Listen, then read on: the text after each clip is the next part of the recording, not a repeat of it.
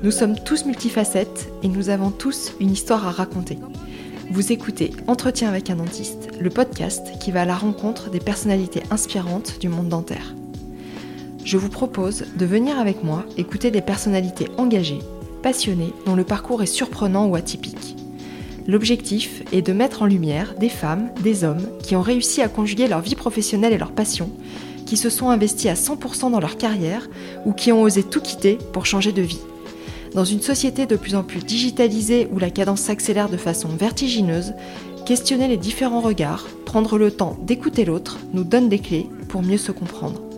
Je suis Florence Etcheverry, chirurgien dentiste et ici votre hôte. Avant de commencer et de vous laisser à cet épisode, j'avais envie de vous poser deux questions. D'abord, est-ce que vous avez reçu une culture financière? Et ensuite, où est-ce que vous en êtes aujourd'hui avec le rapport à l'argent? Moi, personnellement, j'ai reçu aucune culture financière. Depuis l'enfance, j'ai toujours eu tendance à dépenser au centime près ce que j'avais dans la poche. Peu importe ce que j'achetais, c'est comme si l'argent me brûlait les doigts.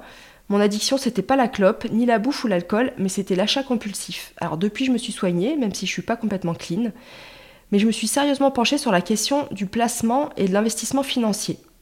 J'ai découvert Daniel grâce à un podcast d'investissement immobilier, ça fait un bail, et quand j'ai entendu que celui-ci était dentiste, il m'a pas fallu beaucoup de temps pour le contacter et aussi pour acheter son livre, enfin que dis-je, sa Bible sur l'investissement locatif.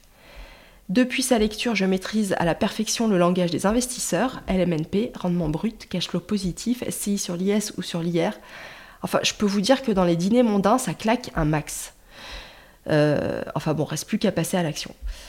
En attendant, je vous laisse découvrir le parcours de mon invité, le docteur Daniel Vu, chirurgien dentiste, photographe, acteur et auteur du best-seller Comment investir en immobilier locatif.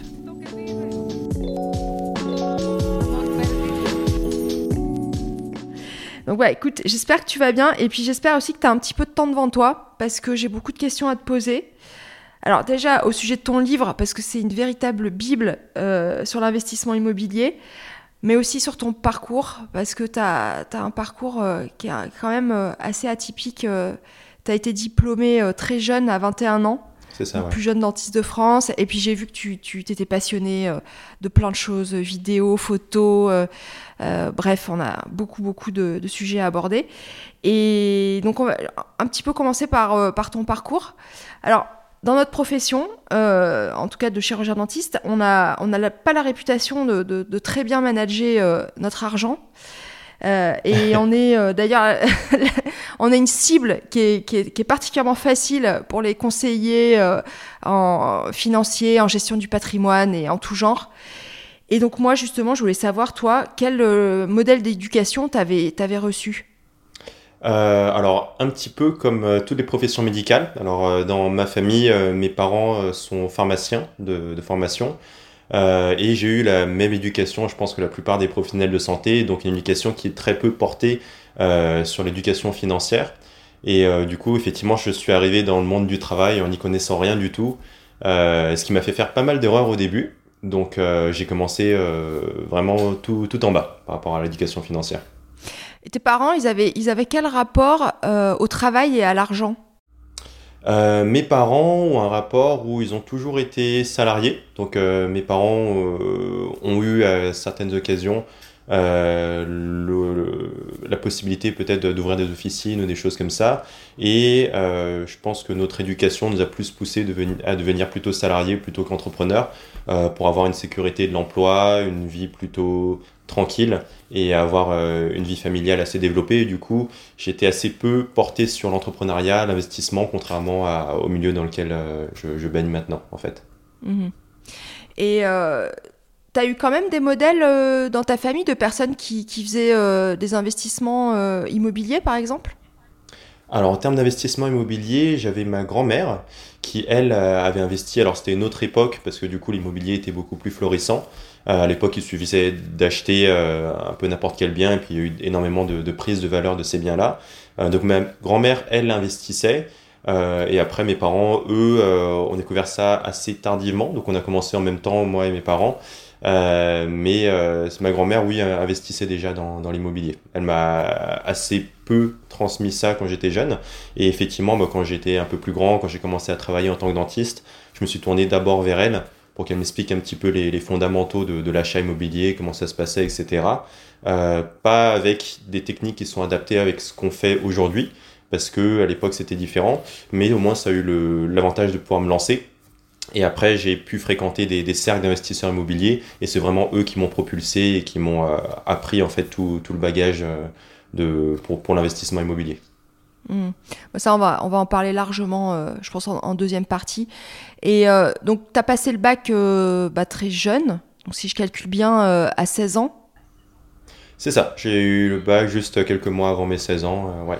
Et, c'est facile de choisir un, bah, tu vois, une orientation professionnelle à, à 16 ans? C'est pas facile, c'est pas facile. alors, en fait, on avait déjà dans la famille, j'avais dans l'idée de, faire une profession médicale parce que j'ai beaucoup de médecins, pharmaciens dans mon entourage, donc pour moi ça me paraissait quelque chose de naturel.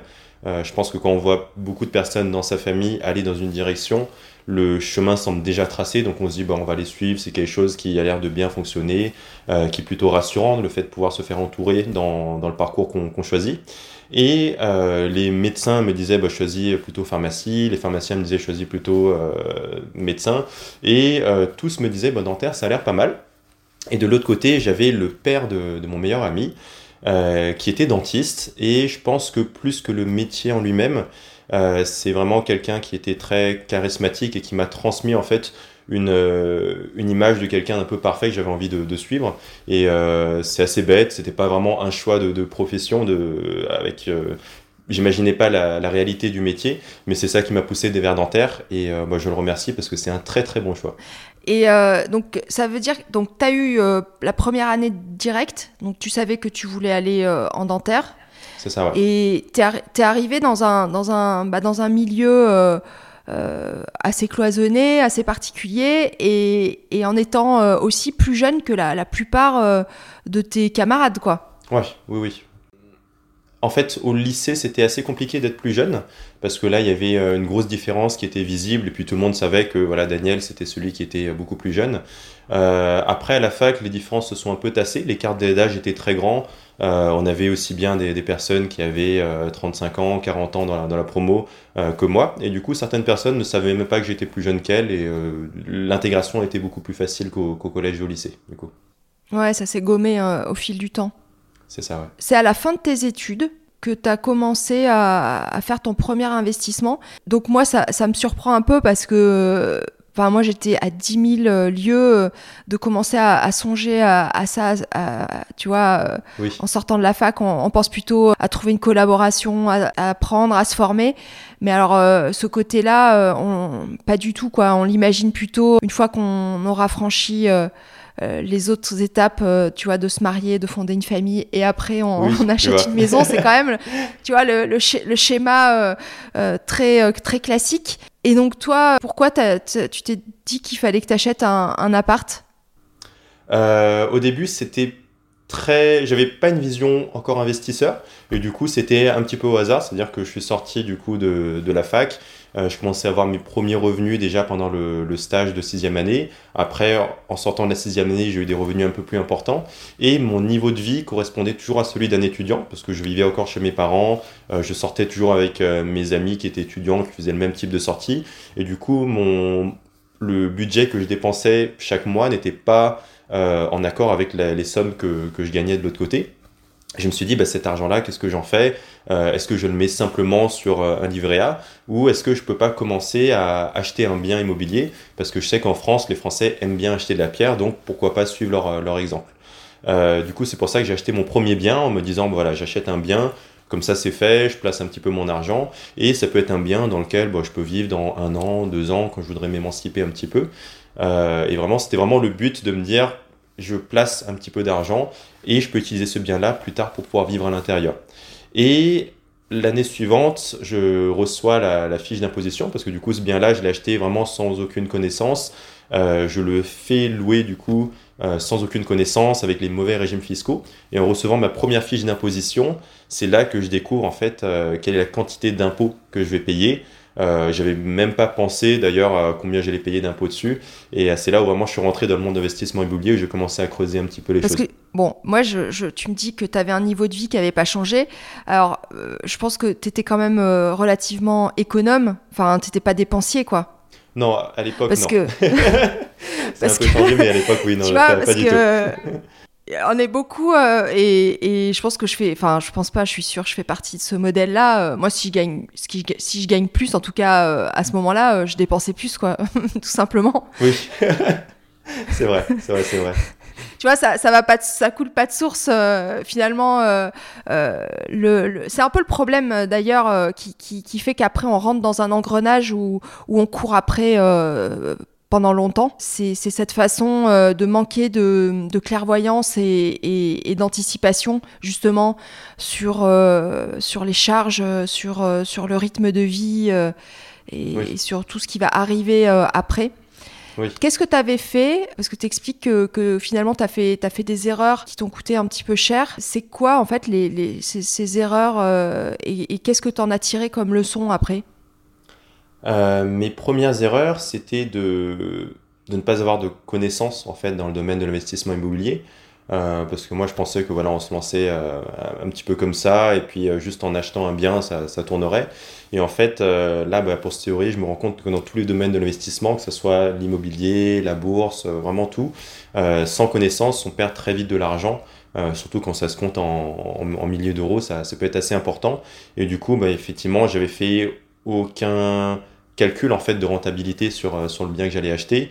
Euh, j'ai utilisé les mauvais régimes fiscaux qui étaient les, les plus simples à mettre en place, euh, mais qui du coup ont atteint des, des impositions qui étaient assez importantes. Quand on perd, quand on perd 30-40% d'impôts sur le, le, revenu locatif, c'est vrai que c'est compliqué d'être rentable. Ouais. Et tu étais conseillé par qui alors? Par les banquiers? Par tu vois, tu, tu, piochais tes, tes, tes conseils à quel endroit? Euh, alors, au tout début, pour l'étape d'achat, donc euh, pour savoir comment réunir les documents, comment passer chez le notaire, etc., ça c'était ma grand-mère qui a pu m'accompagner et c'était top. Euh, et après, pour la suite, j'étais accompagné à la fois par les intervenants que je croisais, ça peut être des agents immobiliers, des banquiers, etc. Au tout début, je les écoutais pas vraiment parce que j'avais pas conscience qu'ils essayaient vraiment de me conseiller. Et pour moi, comme c'était des intervenants qui avaient euh, un certain intérêt financier, je me disais, bah, je ferais peut-être mieux de pas les écouter parce qu'ils essayaient peut-être de me vendre des produits qui sont pas euh, dans mon intérêt. Euh, et après, je me suis fait plus conseiller par des investisseurs immobiliers qui étaient à un niveau assez avancé et c'est eux qui m'ont vraiment propulsé. Hmm. Et tu t'es fait une culture euh, en lisant des bouquins, en allant sur, euh, sur, des, sur des blogs ou sur des, des sites? Ouais, c'est ça. Alors ça m'a pris un peu de temps parce que j'ai mis euh, un an avant de me plonger vraiment dedans après mon, mon achat immobilier. j'ai eu une période où j'ai vraiment eu euh, presque de la haine contre euh, l'immobilier et les impôts en me disant bah la France c'est vraiment nul, on paye trop d'impôts, euh, j'aurais pas dû acheter un bien immobilier parce que ça peut pas être rentable. et après, en découvrant des communautés d'investisseurs immobiliers, c'est là que j'ai commencé à m'informer un petit peu à travers des vidéos YouTube. Euh, en lisant effectivement des, articles de, de blogs, des choses comme ça, en lisant des livres, j'ai lu une quinzaine, une vingtaine de livres, et en allant toutes les semaines à des réunions d'investisseurs immobiliers avec lesquels je pouvais discuter.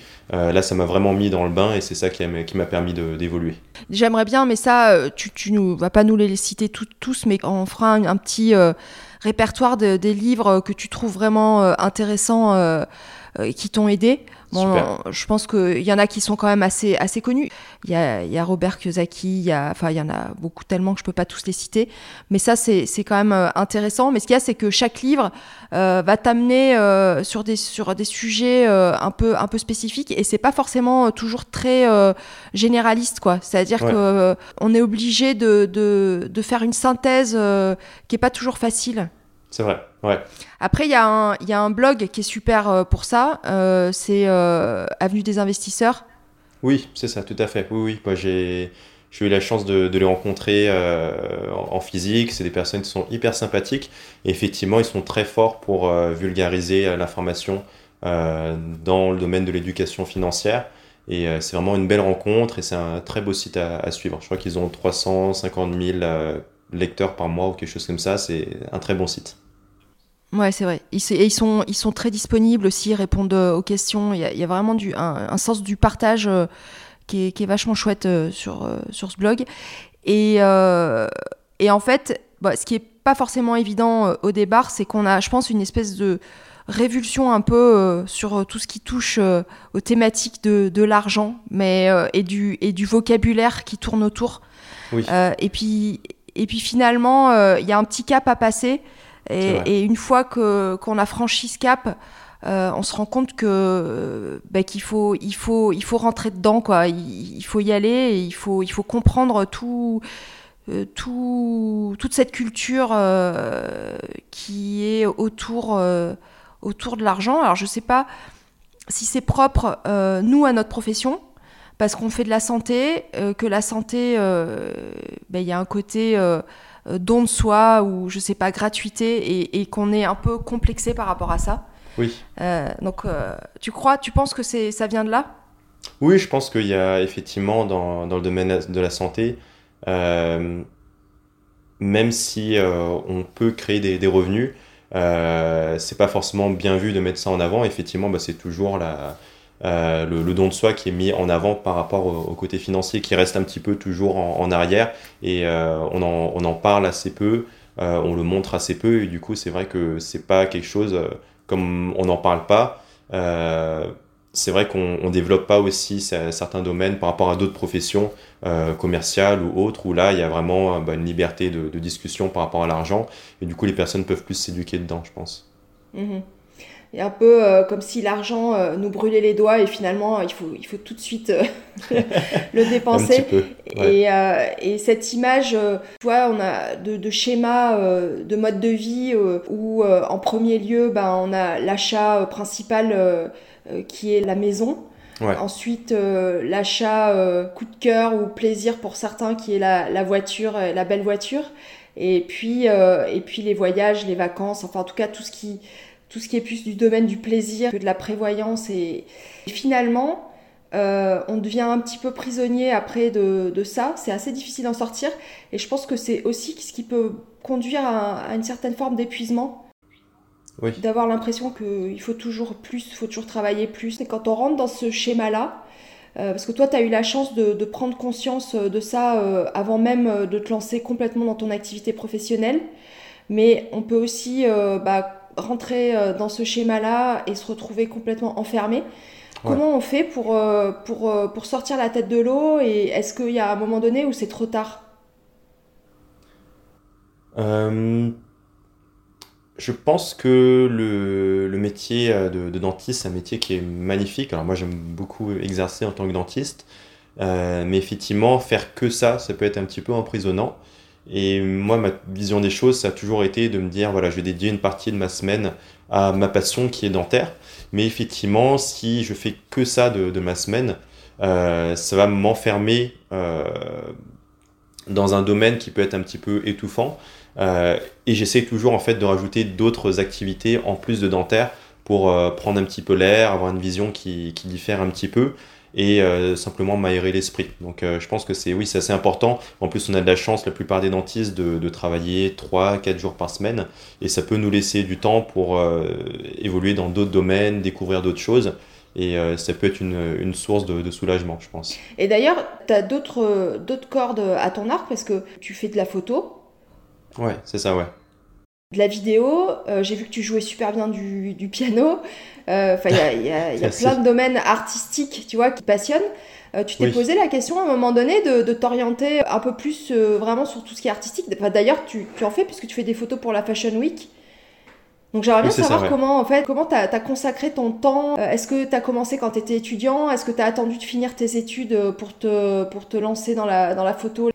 En fait, euh, pour moi, j'essaie toujours d'avoir une, euh, une base en fait qui est assez rassurante en fait, qui est dentaire. C'est-à-dire que dentaire, euh, c'est un métier où je sais que financièrement ça va suivre et du coup si mes autres projets professionnels sont un peu moins performants, ben, j'aurai toujours de quoi vivre. et en plus c'est quelque chose que je maîtrise très bien dentaire, donc ça c'est vraiment une, une base qui permet de me sécuriser pour entreprendre dans d'autres domaines. Et après, dans les autres domaines, bah, je me lance vraiment dans tout ce qui me plaît. Donc effectivement, la photo, la vidéo, j'ai commencé quand j'étais étudiant. Avec un ami, on a commencé par des photos de mariage, de concerts, etc., où on commençait à se faire payer pour nous créer des revenus d'étudiants. Euh, après, je me suis lancé par hasard sur la Fashion Week parce que je trouvais un ami.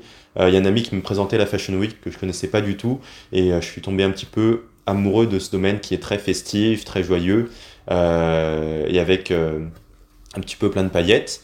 D'un autre côté, quand j'étais étudiant, je suis tombé un petit peu par hasard et toute ma famille, du coup, maintenant on est dedans dans le domaine du tournage en tant qu'acteur, comédien. Euh, donc ça fait aussi une ressource de revenus supplémentaires. Et euh, effectivement, j'aime bien, j'ai eu la chance d'avoir des, parents qui m'ont un peu ouvert l'esprit en me disant, ben voilà, fais euh, une profession qui est sûre en fait pour t'assurer un avenir qui est paisible. Mais par contre, de l'autre côté, sois ouvert à tout ce qui est artistique, à d'autres domaines qui peuvent te passionner et surtout n'hésite pas à te lancer dans d'autres choses, à découvrir le monde. Et euh, du coup, au fur et à mesure de mon parcours, à chaque fois que j'ai rencontré des personnes qui étaient inspirantes et qui étaient fortes dans un domaine, euh, ces personnes-là ont réussi à m'entraîner dans leur passion et à me faire développer d'autres compétences. Du coup, donc c'est plus des rencontres euh, un petit peu heureuses. j'ai rencontré un ami qui était photographe, qui m'a emmené dedans. j'ai rencontré des personnes qui étaient dans le domaine de tournage, qui m'ont emmené dedans. Et c'est un petit peu au, hasard de, ma vie que j'ai rencontré ces, ces personnes-là. T'as as pris des cours de, de théâtre et de cinéma? J'ai pris des cours de cinéma. Euh, pas de théâtre à l'époque parce que j'étais euh, un peu plus timide et du coup je me voyais pas forcément euh, exercer mon métier devant un public, ce qui était un petit peu stressant. et du coup, par contre, en face d'une caméra avec une équipe qui est assez sympa où tout le monde se tutoie, là ça me dérangeait pas parce qu'on peut juste couper et refaire la prise. du coup, des cours de cinéma, oui, mais pas, pas de théâtre. Alors là, comment ça se passe? On, peut t'appeler si on a besoin d'un acteur? Enfin, tu, tu, c'est quelque chose que tu, que tu fais régulièrement ou que tu as laissé un peu de côté avec l'investissement? Alors maintenant, effectivement, j'ai beaucoup de boulot, donc j'en fais un petit peu moins. Euh, on va dire que je suis un peu plus exigeant sur les tournages que je prends, c'est-à-dire que quand j'étais étudiant, bah, n'importe quel tournage qu'on me proposait, j'y allais directement. Là, avec euh, ma profession de dentiste, l'investissement et tous les autres domaines, euh, je continue à faire des tournages, donc j'ai régulièrement j'ai des directeurs de casting qui me téléphonent pour me dire, maintenant ils savent que je suis dentiste pour la plupart, donc ils me disent Daniel, est-ce que ce jour-là tu es au cabinet, est-ce que tu es libre, euh, ou est-ce que sinon tu viens tourner avec nous, ça peut être aussi bien pour des petits rôles que des figurations ou des silhouettes. Euh, et ça me plaît de continuer à garder un pied dans ce milieu-là. Euh, d'abord parce que c'est souvent les mêmes personnes qu'on recroise et ça permet de garder un contact social avec, euh, avec ces personnes-là.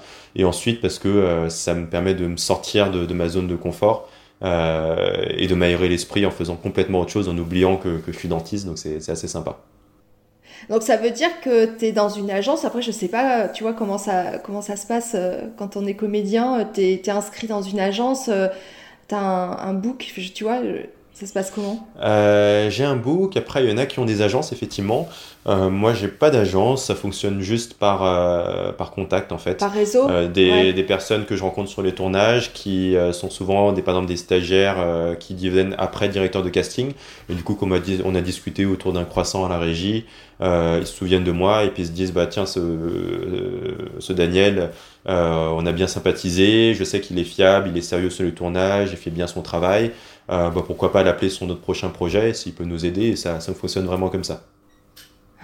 Et tu arrives à, te limiter dans, tes envies, euh, tu vois, d'apprentissage, parce qu'on a, on a l'impression que dès que tu es, super avide d'apprendre et de rentrer dans des domaines, des fois tu te dis non, ça, euh, j'aurai pas le temps, euh, tant pis, ça sera pour plus tard.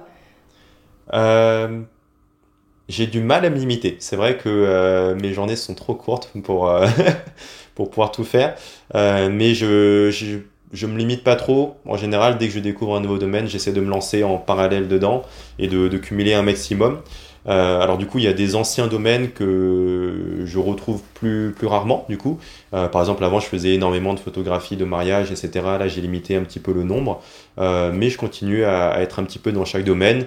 Et pour le moment, je, préfère ne pas me limiter. Et dès qu'il y a quelque chose qui, me semble passionnant, me, lancer directement dedans. Et donc... Bon, on va, on va, on va revenir sur, sur l'investissement parce que ça, ça m'intrigue un peu de, de savoir quand est-ce que tu as trouvé le temps euh, d'écrire un bouquin de, plus de 500 pages Parce que euh, parce que c'est une vraie Bible, hein, euh, c'est un guide en tout cas, qui est assez nouveau dans son genre et qui a été vraiment encensé point de vue des, des, connaisseurs en immobilier parce que c'est quelque chose qui n'existait pas jusque-là. Euh, c'est sous forme, euh, on sent vraiment là le, côté hyper méthodique euh, et plutôt bah, plus scientifique. Et en tout cas, on voit que dans tes études, c'était très, très bien organisé, très carré, parce que c'est des, des, fiches. donc en fait, bah, on peut lire le livre d'abord en, en, entier. Enfin, tu vas nous dire un peu, mais je pense que c'est bien de le lire d'abord en, entier pour oui, carrément, c'est euh, sûr, ouais. voilà le vocabulaire et, la culture euh, de, de, tout ce qui est investissement euh, en locatif. Et puis après, ben t'as as, toutes tes pages, on peut cocher, et on peut noter, t'as des as des endroits où on peut mettre des, des notes. C'est ça, ouais. et, et revenir dessus en fonction après, bah, quand on se lance vraiment, bah, si on a besoin de revenir sur un point, bah, on retrouve hyper facilement. C'est ça, tout à fait, ouais. Alors, je l'ai écrit pendant le premier confinement, du coup, c'était bah, la période où tous nos cabinets ont dû fermer. Euh, et je me suis dit, pendant cette période-là, bah, soit je passe mon temps, euh, en plus je venais d'attraper le Covid au tout début de confinement, ah euh, et quand je me suis remis un petit peu du, du Covid, je me suis dit, soit je passe mon temps à regarder des, vidéos Netflix et à, me reposer, soit je vais peut-être essayer de faire quelque chose de constructif euh, où je pourrais être fier de, ce travail-là. Et mon but, ça a été au départ de faire des fiches euh, dans l'investissement immobilier pour euh, mes amis qui investissaient déjà, parce que j'accompagnais quelques amis. Euh, je voyais qu'ils me posaient tous toujours les, les, mêmes questions et je me suis dit, bah, je vais faire un, un recueil de fiches PDF. Euh, je leur enverrai, j'avais déjà commencé un petit peu, et comme ça, ils arrêteront de me poser toujours les mêmes questions, parce que chaque fois, ça me prend beaucoup de temps de les accompagner. S'ils ont ça sur papier, je leur envoie et ils me posent plus de questions dans ces choses qui sont pour moi euh, des connaissances à avoir de façon assez basique pour, pour un investisseur immobilier. Et euh, à partir des fiches, quand ça a commencé à faire quelques centaines de pages, euh, je me suis dit bah, pourquoi pas en faire un livre. Et du coup, euh, à la fin du confinement, j'avais écrit un livre. Et c'est là où je me suis dit ah oui, c'est quand même un travail assez conséquent, donc je peux le proposer peut-être à d'autres personnes que, que mon cercle proche d'amis et, et, et, et, la famille du coup. Donc ça m'a pris tout le premier confinement, je pense que c'était deux mois, quelque chose comme ça. mais par contre, j'avais déjà en tête 90% des connaissances qui sont dedans. Euh, donc c'était juste euh, deux mois pour mettre sur papier en fait. Mais euh, les connaissances que j'avais acquises, ça, ça, a bien duré deux ans pour, pour, tout, pour tout apprendre. Ouais. Et tu étais, dans le flow, tu as passé combien de temps dedans? T'arrivais à... Enfin, J'imagine que tu étais pris dedans et, et qu'une idée en amène une autre. Après, tu as, as, as peut-être fait des recherches pour consolider certains acquis et pour... Bah, c'est vrai quand tu passes à l'écriture. Oui, c'est ça. Oui. C'est-à-dire qu'entre les, connaissances qu'on a euh, et ce qu'on peut euh, apprendre aux autres, bah, il y a toute une étape de vérification de chaque connaissance, euh, de se dire bah, je sais ça, mais est-ce qu'il n'y a pas des exceptions par rapport à la connaissance que j'ai Donc après, il y a beaucoup de recherches dans tous les textes de loi, etc. Euh, pour apporter l'information la plus fiable possible. À la fin du livre, tu as fait vraiment le tour de tous les sujets que tu voulais aborder ou une fois le livre édité, tu t'es dit tiens finalement j'aurais peut-être pu rajouter cet élément ou cet élément euh, ou c'est vraiment, tu as l'impression d'avoir été assez exhaustif? Euh, alors, j'avais l'impression d'être assez exhaustif. Après, ce qui est bien, c'est que euh, je propose dans le livre en fait un retour de la part de mes lecteurs j'ai pu avoir euh, pas mal de retours de lecteurs qui m'ont dit ah, j'ai adoré ton livre, etc. Euh, ce domaine-là, par contre, il n'est pas développé. Euh, L'intérêt, c'est que là, j'ai pu mettre à jour mon livre et entre la première version et la deuxième version de mon livre, il passe de 548 pages à 570 pages. Euh, et donc j'ai rajouté effectivement du contenu qui me semblait pertinent, euh, auquel je n'avais pas forcément pensé au début parce que c'est des, euh, des, zones, euh, des investissements qui sont assez atypiques ou des choses qui sont assez peu fréquentes. parce qu'au début je pensais pas que j'aurais un public assez large, mais effectivement dans, sur 10 000, 15 000 lecteurs, il y avait quelques lecteurs qui avaient besoin de certains domaines spécifiquement et du coup j'ai pu les développer dans, dans le livre dans, dans, une seconde version. Et là ton, ton livre aujourd'hui il a été vendu à combien d'exemplaires? Euh, alors, j'ai pas recompté. Je pense qu'on doit être entre 15 et, et 20 000 exemplaires environ euh, en un peu plus d'un an. Ah Donc, ça, ça, doit être assez gratifiant quand même. Oui, bah c'est quelque chose auquel, auquel je m'entendais pas du tout. Euh, quand j'ai lancé mon livre au début, Je me suis dit, ce sera pour mon entourage proche, éventuellement les amis de mes amis. Euh, et de voir qu'il y a un succès comme ça, c'est hyper euh, honorifique et ça ouvre aussi pas mal de portes après dans le domaine de l'investissement immobilier. Euh, bah, du coup, maintenant, on m'a invité à devenir speaker dans le plus grand salon immobilier de France. J'ai des personnes qui m'approchent en me proposant des opportunités d'investissement que j'aurais pas eu sinon. Euh, c'est vraiment une, euh, une, belle aventure, mm. l'aventure d'auteur. Ouais, puis une, une notoriété dans, dans, le domaine. Donc, euh, tu t'es sollicité justement pour intervenir soit, soit dans des confs, soit dans, dans des podcasts ou dans des émissions. tu sens que ça t'a quand même propulsé? Oui, carrément, oui. Carrément. Ça m'a permis de faire des, des nouveaux contacts. c'est effectivement, bah là, chaque fois que je vais en soirée investisseur ou même soirée entrepreneur, j'ai toujours une, deux personnes qui viennent me voir euh, en me disant bah, Daniel, j'ai adoré ton livre, euh, il a changé ma vie grâce à toi, j'ai acheté euh, un, deux, trois appartements. et c'est hyper gratifiant de se dire bah, j'ai pu aider autant de personnes. je pense que c'est le plus beau des, mm. cadeaux et donc je, ne regrette vraiment pas. Bah, finalement, ce, confinement, il, aura été profitable à, pas mal de, de personnes. Hein Ouais, tout à fait. Ouais. Est-ce que tu penses que tu aurais, tu penses que tu aurais eu le temps euh, avec ton activité euh, professionnelle euh, de, de l'écrire ce livre? Tu l'aurais fait sans, sans, ce confinement? Je pense que j'avais déjà commencé un petit peu avant, mais avant ça, j'avais écrit peut-être une vingtaine de pages. C'était juste des fiches. et c'est vraiment le confinement qui, qui, a été une belle opportunité. Je pense que sans ça, j'aurais écrit le, livre en beaucoup plus de mm. temps parce que c'était pas du tout ma priorité. j'aurais mis peut-être deux ans pour l'écrire. Euh, et par contre, maintenant, en ayant ces connaissances-là, euh, je me lance avec des amis dans euh, une sorte de maison d'édition où on rédige des, ouvrages, on accompagne des auteurs pour écrire des ouvrages. Et maintenant, on fait ça de façon beaucoup plus synthétique, efficace. mais pour un premier livre, effectivement, il y avait besoin de ce confinement pour, pour pouvoir avoir du temps, je pense. Et tu as, compté le nombre d'heures que tu lui avais consacrées? Euh, j'ai pas compté parce que euh, au début je pensais même pas que j'allais écrire un livre. Euh, non, j'ai pas, j'ai pas compté du tout. Mais bon, tu as passé les deux mois et plusieurs heures par jour, quoi. Les deux mois. Ouais. C'est ça. Ah oui, oui. Et toi, est-ce que ça t'a permis de, de vraiment euh, clarifier tes idées? C'est-à-dire que tu avais déjà, bah, tu, avais déjà beaucoup, beaucoup de connaissances, mais le fait de les poser par écrit, de les, de les hiérarchiser, tu vois, de, de vraiment les organiser, tu sens que ça t'a fait progresser aussi? Beaucoup, beaucoup, oui. Euh, un petit peu comme quand je faisais les fiches en dentaire. Euh, c'est-à-dire que j'avais des connaissances globales qui venaient de plein d'endroits différents euh, qui étaient dans ma tête et le fait de le mettre sur papier, ça permet de mieux organiser et de pouvoir transmettre ça à quelqu'un parce que sinon c'est vrai que c'est un peu fouillis tant qu'on n'a pas mis sur papier. Et oui, ça m'a beaucoup aidé même personnellement à, à, développer mon savoir et à mieux l'organiser. Quand tu as écrit ce bouquin, euh, c'est en fait, ça correspond au livre que, que toi t'aurais aimé euh, avoir. Tu vois, on, a l'impression que ça a été construit comme ça. C'est ça. Euh, en fait, j'avais une dualité de me dire euh, d'abord, je vais écrire un livre que, que j'aurais aimé avoir en tant que jeune investisseur immobilier. Parce que c'est vrai que quand je me suis lancé dedans, moi, c'est ma passion, du coup, ça m'a pas dérangé, mais j'ai bien passé, je pense, des dizaines de milliers d'heures à, à être dans ce milieu-là pour pouvoir obtenir toutes ces connaissances. Euh, en écoutant tout le temps des, podcasts immobiliers, en regardant des vidéos, en m'endormant, je lisais des livres immobiliers. Le matin, quand je me réveillais, euh, en prenant mon petit déjeuner, je lisais des livres, je regardais des vidéos sur l'immobilier. Euh, je passais mon temps à fréquenter des investisseurs immobiliers avancés.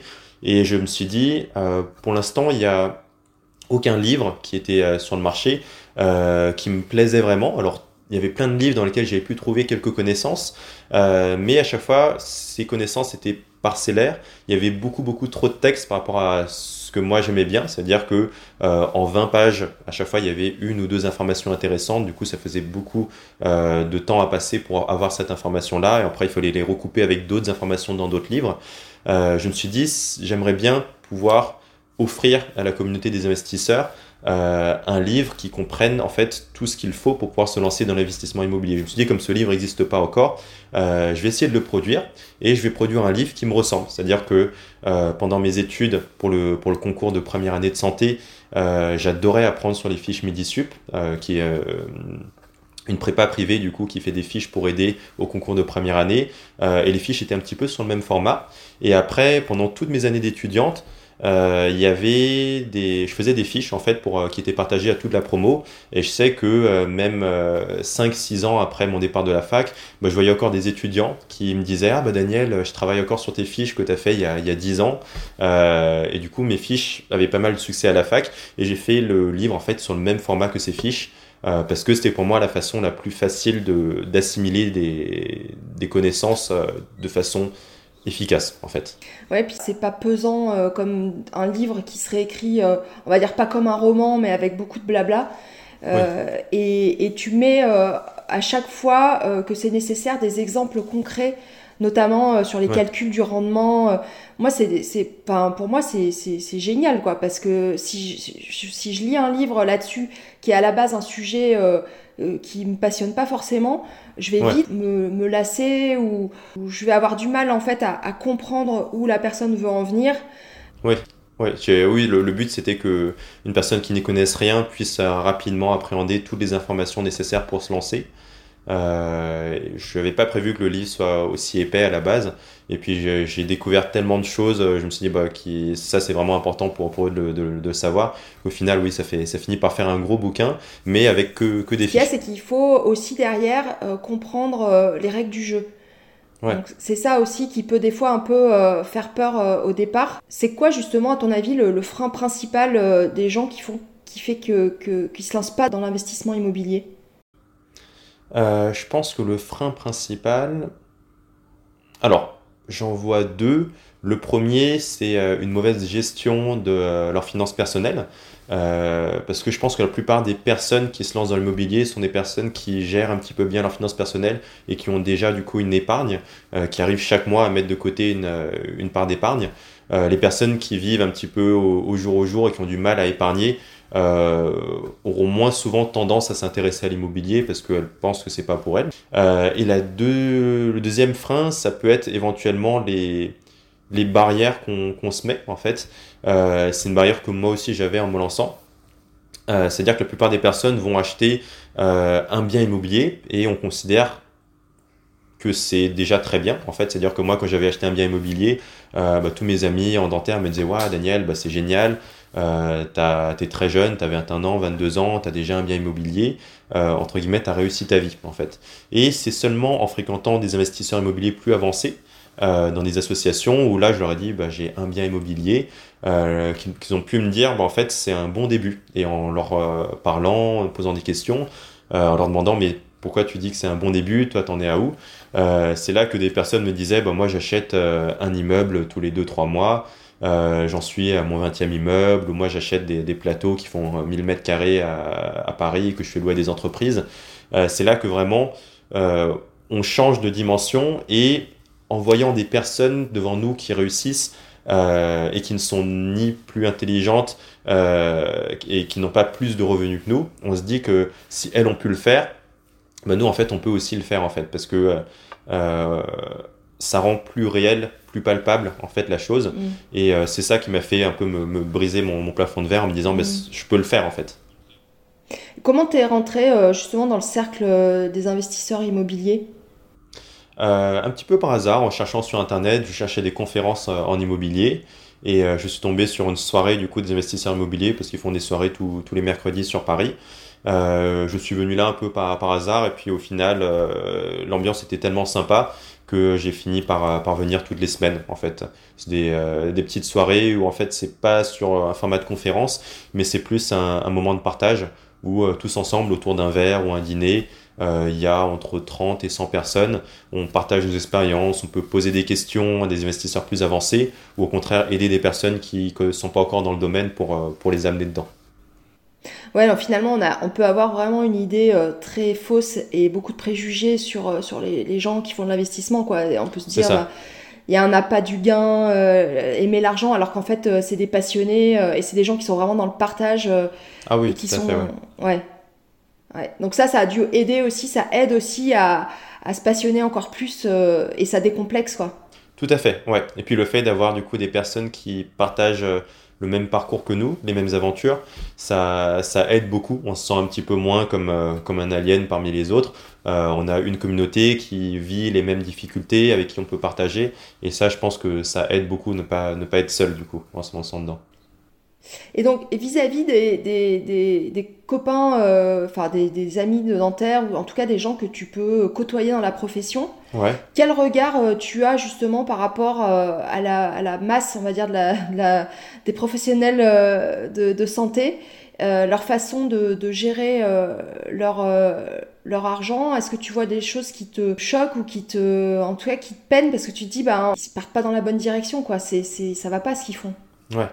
Euh, effectivement, les professionnels de santé, ou en tout cas les, dentistes, parce que c'est ce que je connais le mieux, euh, on est connu par euh, certaines professions, par d'autres professions, comme étant entre guillemets des, des, pigeons, parce que on dégage des revenus qui peuvent être conséquents, mais contrairement aux autres professions, on n'a pas au niveau de la formation le bagage de connaissances qui va avec, c'est-à-dire qu'on a beaucoup de l'argent, mais on ne sait pas le gérer en fait. Et du coup, on peut être pris pour cible euh, par des gestionnaires de, patrimoine. Euh, alors, il y en a qui sont très bons, mais effectivement, ceux qui viennent euh, souvent nous aborder sont des personnes qui essaient de nous vendre des produits qui sont pas toujours les meilleurs. Euh, ça peut être euh, des produits euh, de défiscalisation, du Pinel, des choses comme ça, mmh. où effectivement ça peut être un début d'investissement, mais on peut faire beaucoup mieux. Et ces personnes-là bah, prennent des, des, commissions qui sont assez importantes parce que elles font ce que nous on devrait faire nous, c'est-à-dire qu'elles réfléchissent pour nous en fait. Euh, mais forcément dans, dans le process, bah, elles mettent leurs intérêts en avant par rapport aux nôtres et euh, on pourrait faire beaucoup mieux la plupart des, des dentistes. Ouais. Finalement, il y a un autre frein qui est présent aussi, je pense, c'est la, la, question du temps. Je pense que euh, dans, dans, dans l'imaginaire collectif, on, on, pense que investir en, en immobilier, c'est quelque chose qui est extrêmement chronophage euh, et qu'il vaut mieux euh, le, soit pas en faire, soit le déléguer, euh, mais que ça va nous prendre un tel temps que ça va avoir un impact sur notre activité professionnelle qui finalement est rentable. Alors, bah, justement, est-ce que tu peux nous dire un petit peu les différents types de profils d'investisseurs et, toi, bah, dans quelle catégorie tu, te situes? Alors effectivement, L'investissement immobilier, c'est très très large en fait. Et euh, ce qui est euh, sympa, c'est que ça peut répondre à plein d'objectifs différents. Donc euh, effectivement, quand on, prend une salle avec plein d'investisseurs immobiliers, même si d'un regard extérieur, ils semblent tous faire la même chose, en fonction de leurs objectifs, ils vont pouvoir ajuster un petit peu leur engagement personnel dans leur investissement. C'est-à-dire que pour une même somme investie pour un même patrimoine, certains euh, ont pour objectif de quitter leur travail, en fait. Euh, maintenant, c'est à la mode, on entend toujours sur, sur YouTube, quittez votre travail, euh, euh, dites au revoir à votre patron, vivez sur la plage, etc. Euh, alors la plupart, malheureusement, ne vivent pas sur la plage parce qu'ils sont euh, justement, une fois qu'ils ont quitté leur travail, en plein dans la gestion de leur, de leur immobilier. parce qu'ils sont passionnés et parce que ça nécessite de, de la gestion. effectivement, le fait de vouloir vivre de l'immobilier, euh, et que des revenus passifs, entre guillemets, dégagés par l'immobilier, nécessite d'avoir un engagement très fort ou alors d'avoir un très très gros patrimoine. Mais en tout cas, si on veut de la grosse grosse rentabilité, euh, il faut faire des activités comme de la location courte durée, du Airbnb, des choses comme ça, euh, faire éventuellement des gros travaux, des divisions. Et ça, c'est des choses qui peuvent prendre du temps, euh, qui peuvent être générateurs de stress. Et effectivement, ça peut s'apparenter en fait à un deuxième métier. C'est-à-dire qu'on abandonne notre premier métier, mais ça nous en crée un deuxième. Euh, ça, c'est pas du tout quelque chose dans lequel je voulais être. Je pense que ça peut correspondre à d'autres personnes euh, qui sont pas satisfaites de leur métier.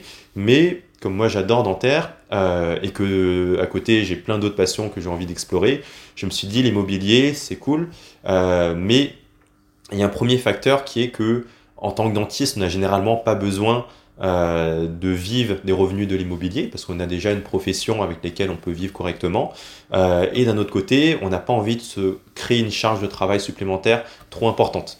Et du coup, j'ai fait de l'immobilier de façon plutôt passive, c'est-à-dire que je fais, euh, par exemple, à l'opposé des personnes qui font de la location courte durée pour booster leur, leur rentabilité. Je fais plutôt la location sur des très longues durées.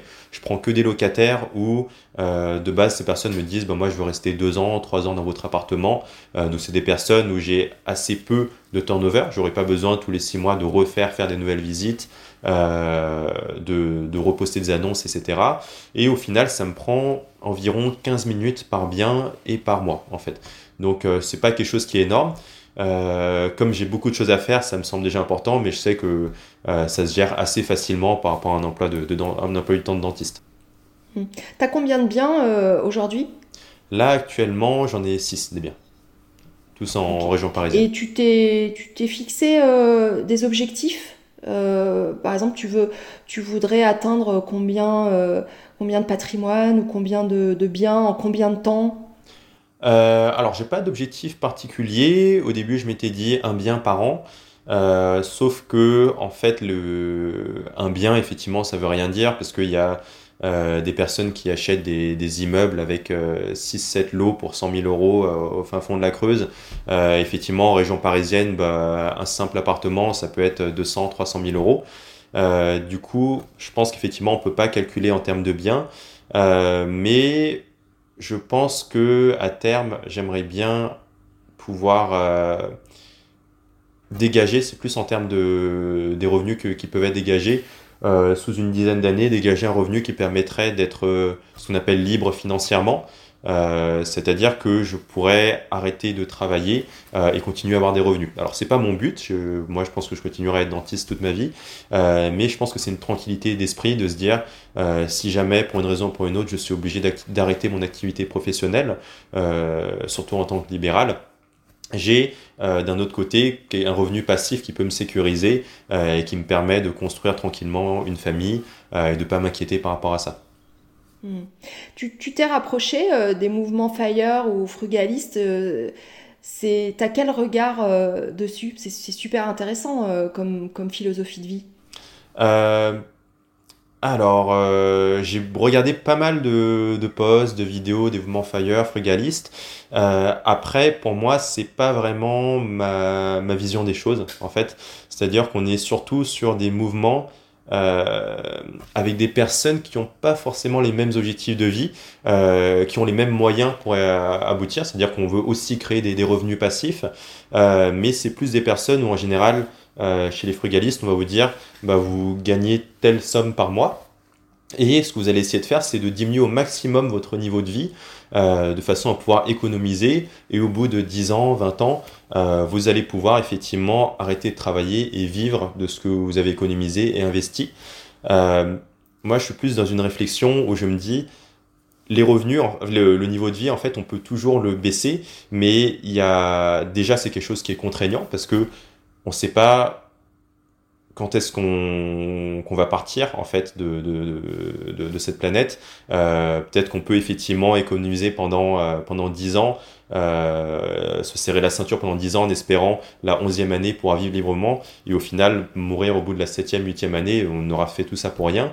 Et d'un autre côté, il y a une limite, il y a toujours une limite euh, à ce qu'on peut sacrifier en termes de niveau de vie. C'est-à-dire que si vous dépensez euh, tous les mois 2000, 3000 euros, euh, en vous serrant la ceinture, vous pourrez peut-être atteindre euh, euh, des dépenses par mois qui atteignent euh, 1000, 1500 euros, mais vous pourrez pas aller plus bas en fait. Alors que dans le process de création de, de valeur, création de revenus, euh, on peut aller beaucoup plus haut. C'est-à-dire que plutôt que euh, de me serrer la ceinture et de me dire euh, je dépense trop en fait d'argent, euh, je réfléchis plutôt comme un entrepreneur en me disant bah c'est pas que je que, je dépense trop, mais c'est peut-être tout simplement que je ne gagne pas assez.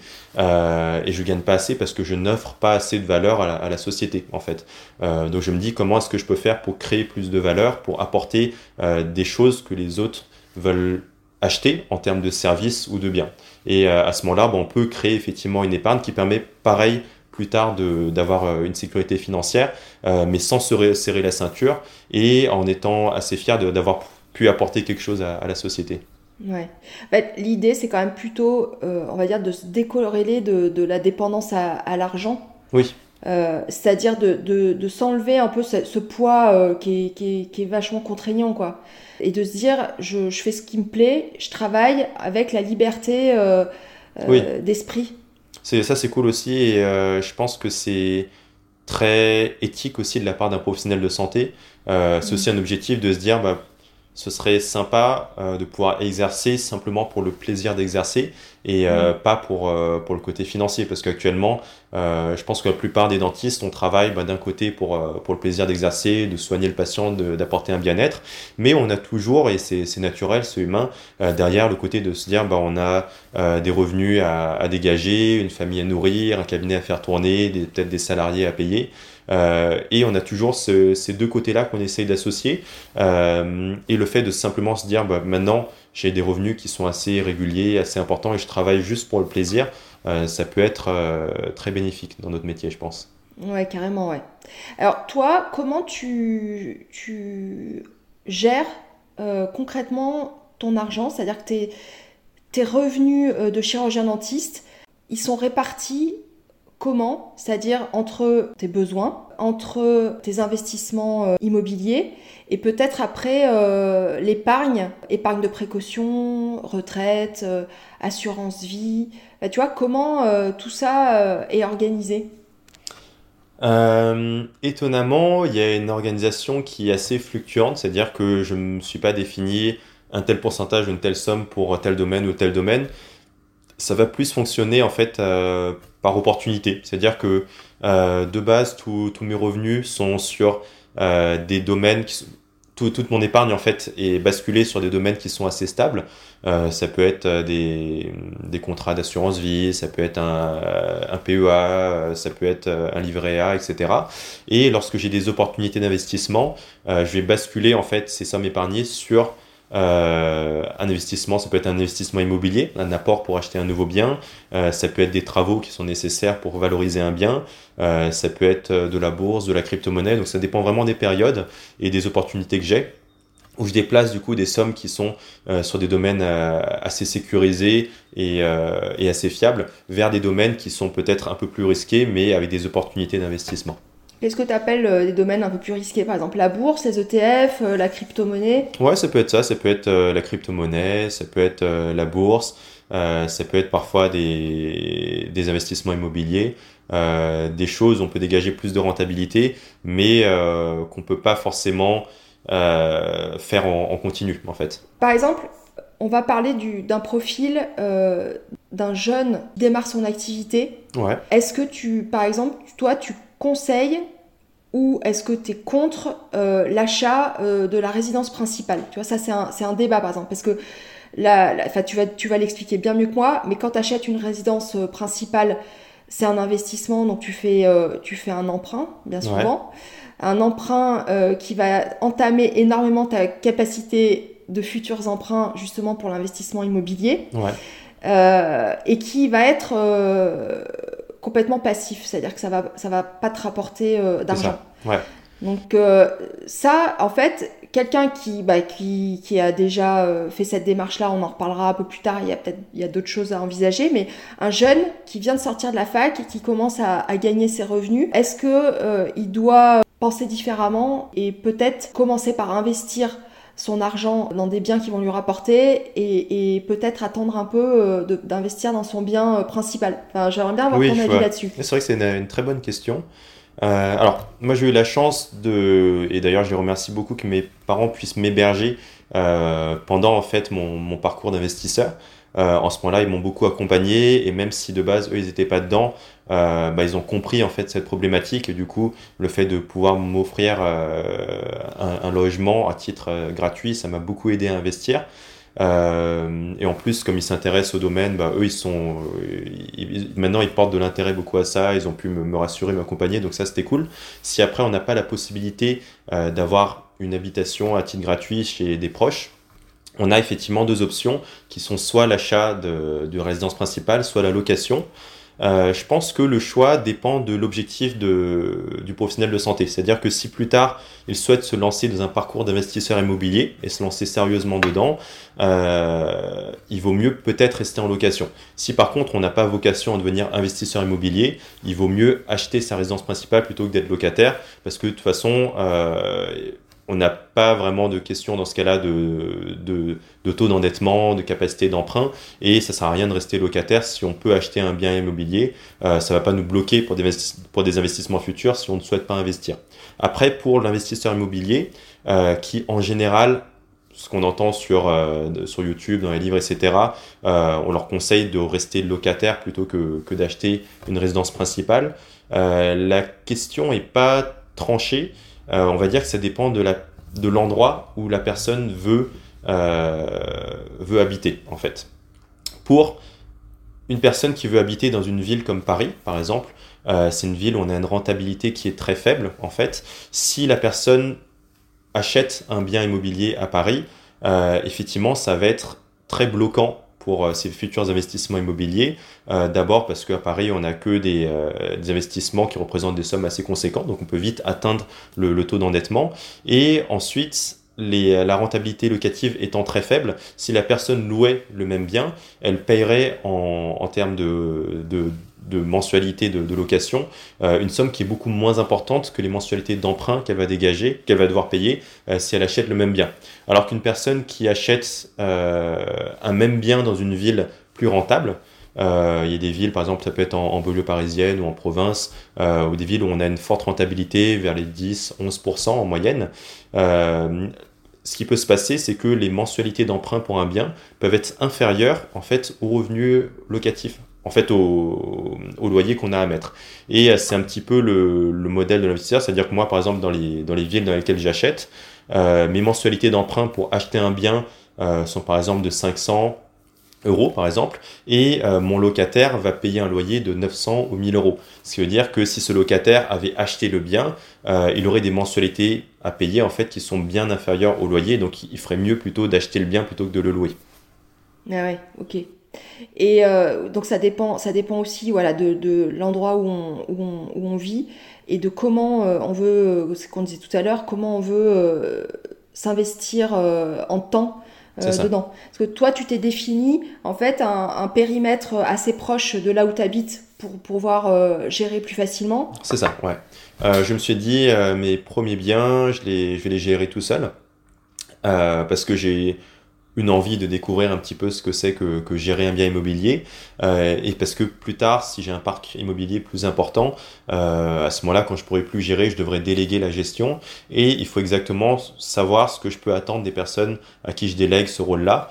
Euh, et en ayant déjà fait ce travail de mon côté, je pourrait être euh, plus exigeant sur certains points en leur disant bah ça vous me dites que ça vaut telle somme ça le vaut pas parce que je l'ai déjà fait. Euh, au contraire me dire ah bah ça il le propose pour un tarif qui est assez réduit alors que c'est une grosse charge de travail. Euh, je pourrais mieux mieux cerner ce qu'il me propose je pense.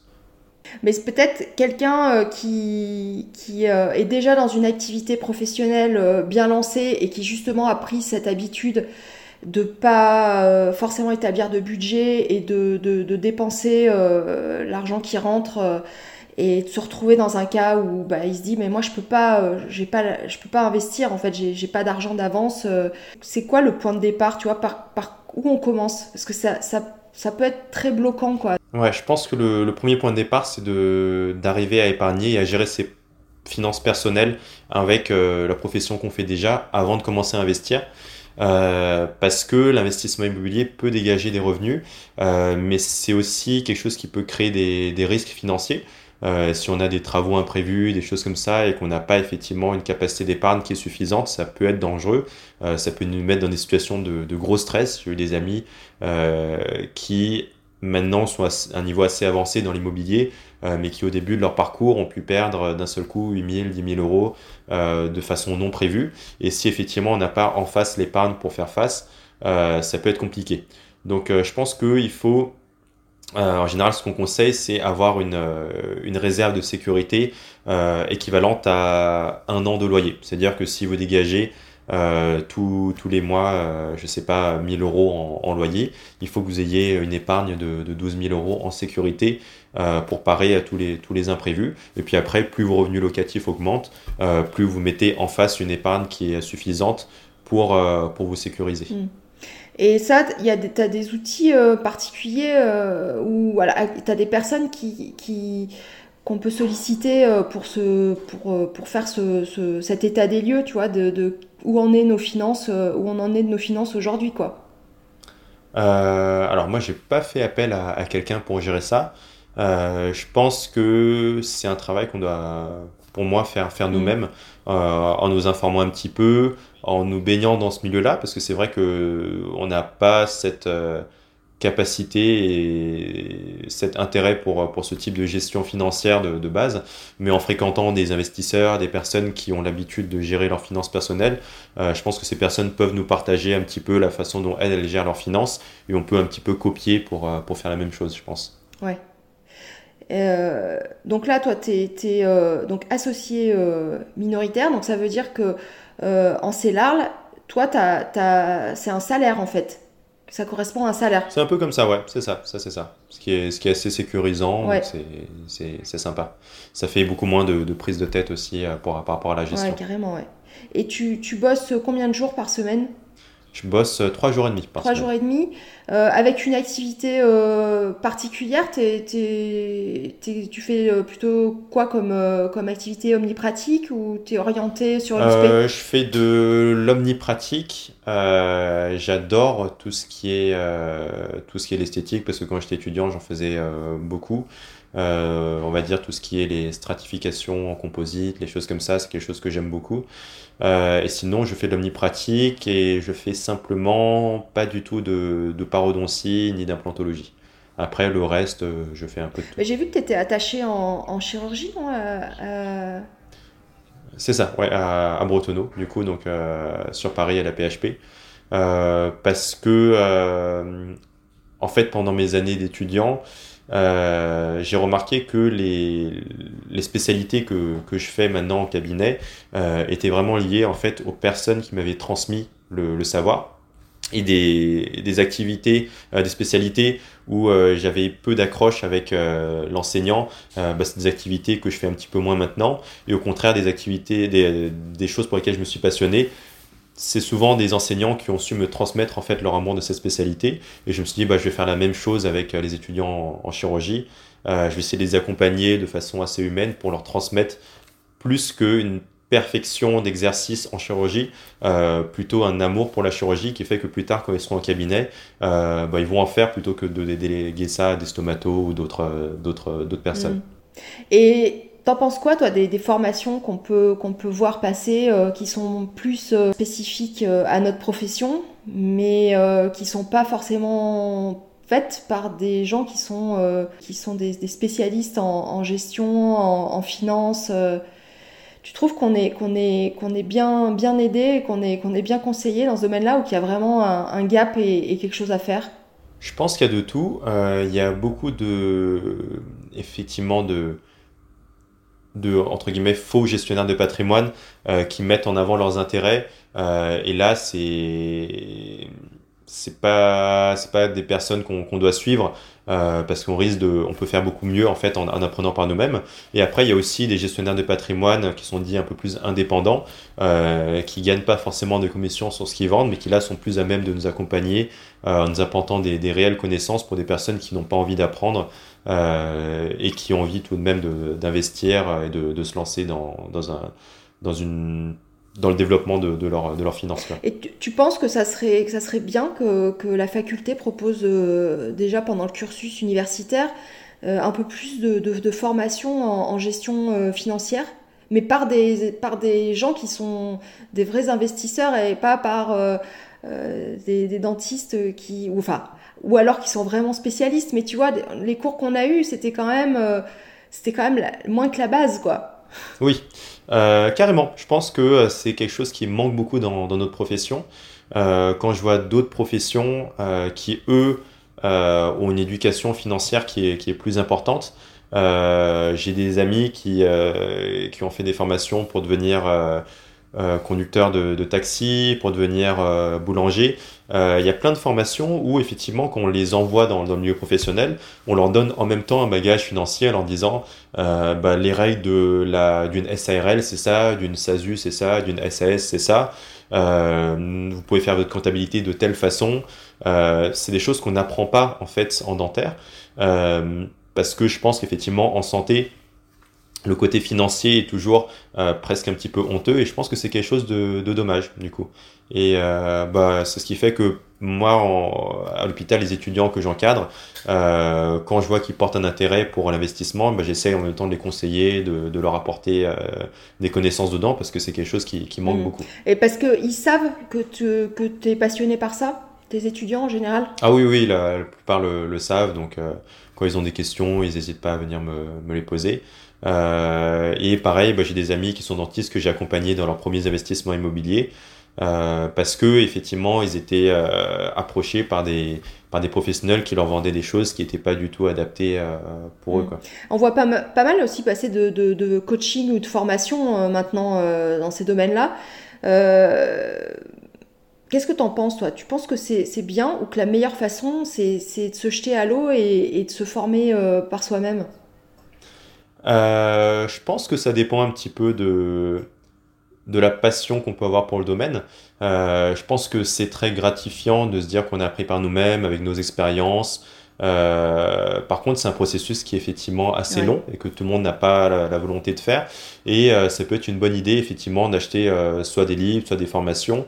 Les livres, en général, apportent plus de, de valeur euh, par rapport au prix en fait qu'on paye. C'est les livres, c'est rien, c'est 25-30 euros euh, et on en a pour euh, parfois des, des, centaines d'heures de lecture. Alors qu'une formation en vidéo sera toujours plus limitée en termes de durée par rapport au, prix qui peut être parfois conséquent. Je vois des formations parfois à 6 000, 10 000 euros sur sur internet. après, pareil, un livre, ça correspond pas forcément à, à, tout le monde parce que la lecture peut être assez assez contraignante, alors qu'une formation en vidéo c'est un peu plus ludique. Euh, donc ça dépend vraiment de la personne, mais dans tous les cas, soit il faut avoir une volonté d'apprendre par nous-mêmes euh, et accepter de, de, faire des erreurs, euh, soit il faut passer du temps à lire des livres ou alors dédier de l'argent à acheter des formations, euh, mais il faut surtout pas se avoir des, des, objectifs qui sont décorrélés avec ce qu'on est prêt à, à mettre dedans. Ouais.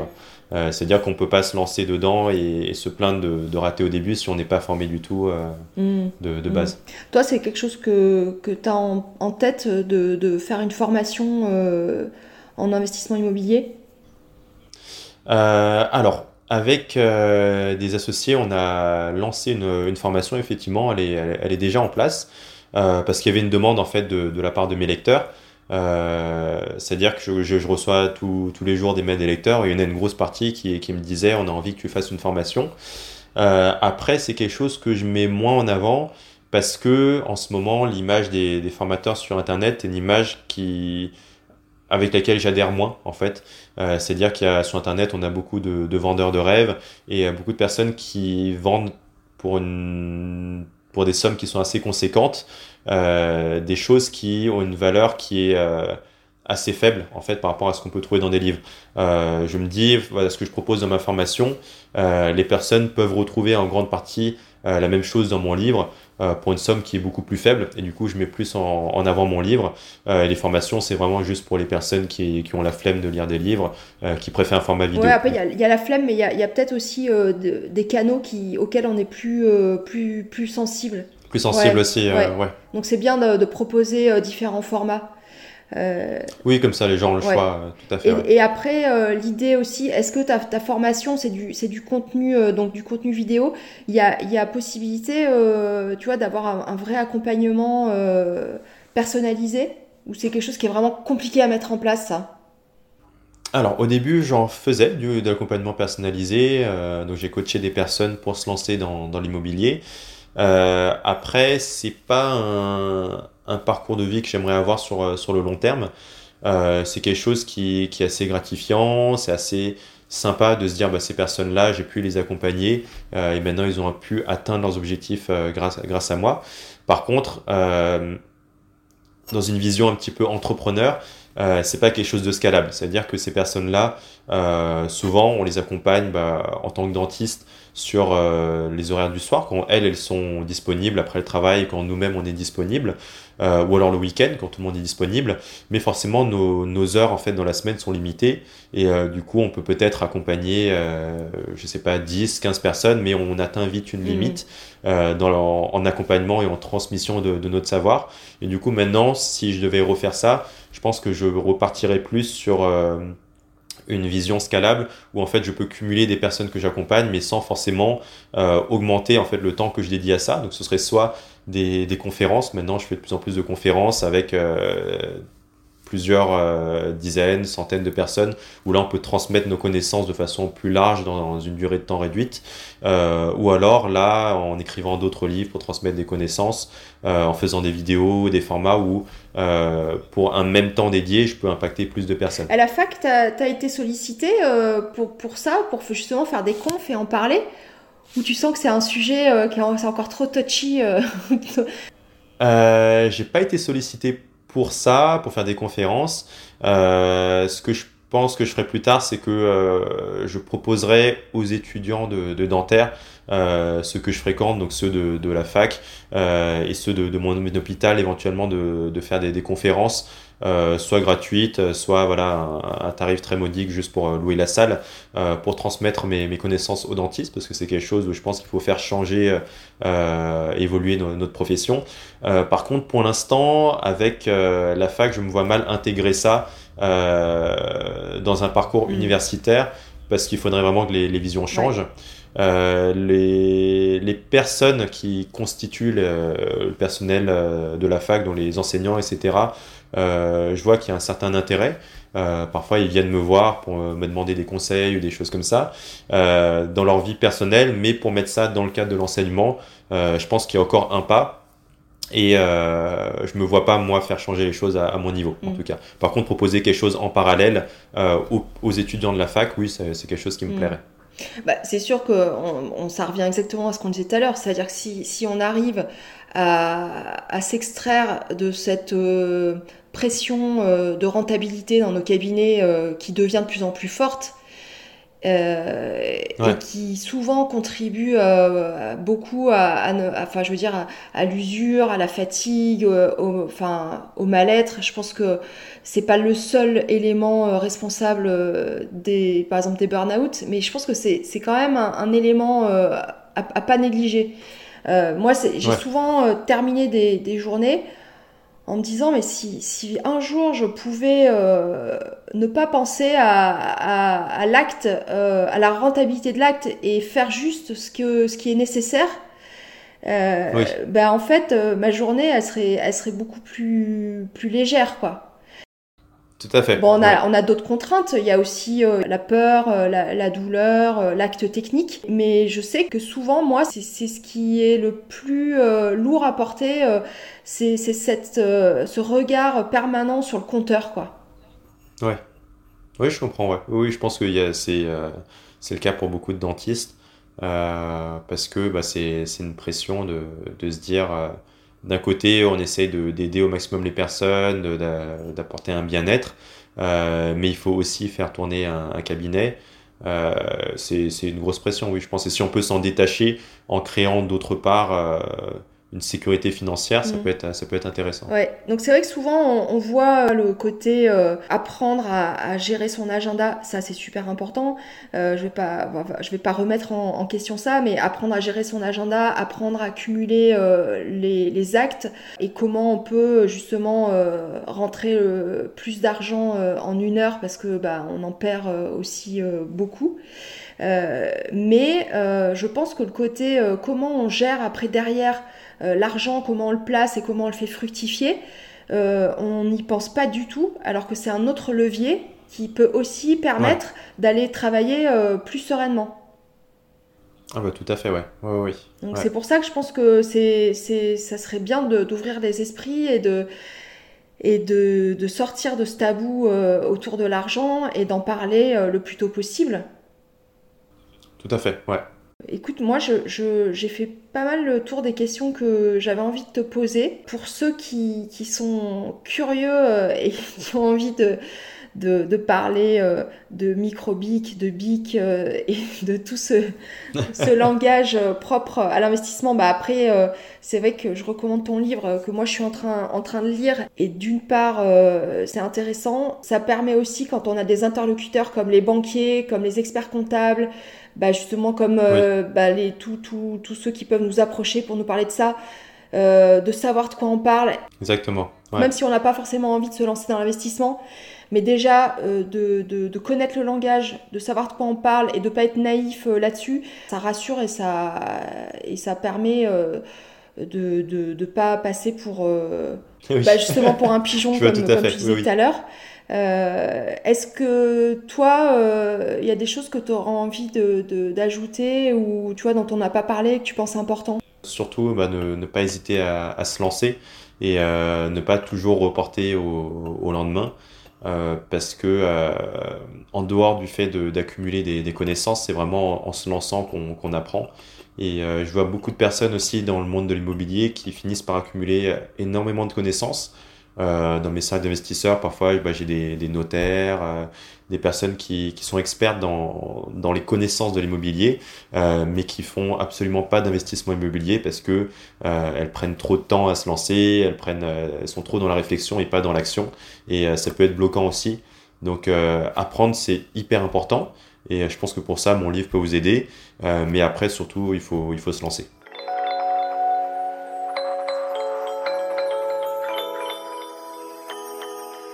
Vous venez d'écouter Entretien avec un dentiste. Je suis Florence Etcheverry, chirurgien dentiste et productrice de ce podcast. Vous pouvez retrouver toutes les références de cet épisode sur le site d'Entretien avec un dentiste. Pauline Bussy du son libre était au montage, le générique Soul Blue Tango et de Monica. Entretien avec un dentiste, c'est un vendredi sur deux sur votre plateforme d'écoute préférée Apple Podcast, Spotify, Deezer, Podcast Addict, vous pouvez me laisser des étoiles, des commentaires et surtout en parler tout autour de vous. Et si vous voulez me parler de votre histoire, contactez-moi sur entretien gmail.com. Je vous lirai et je vous répondrai.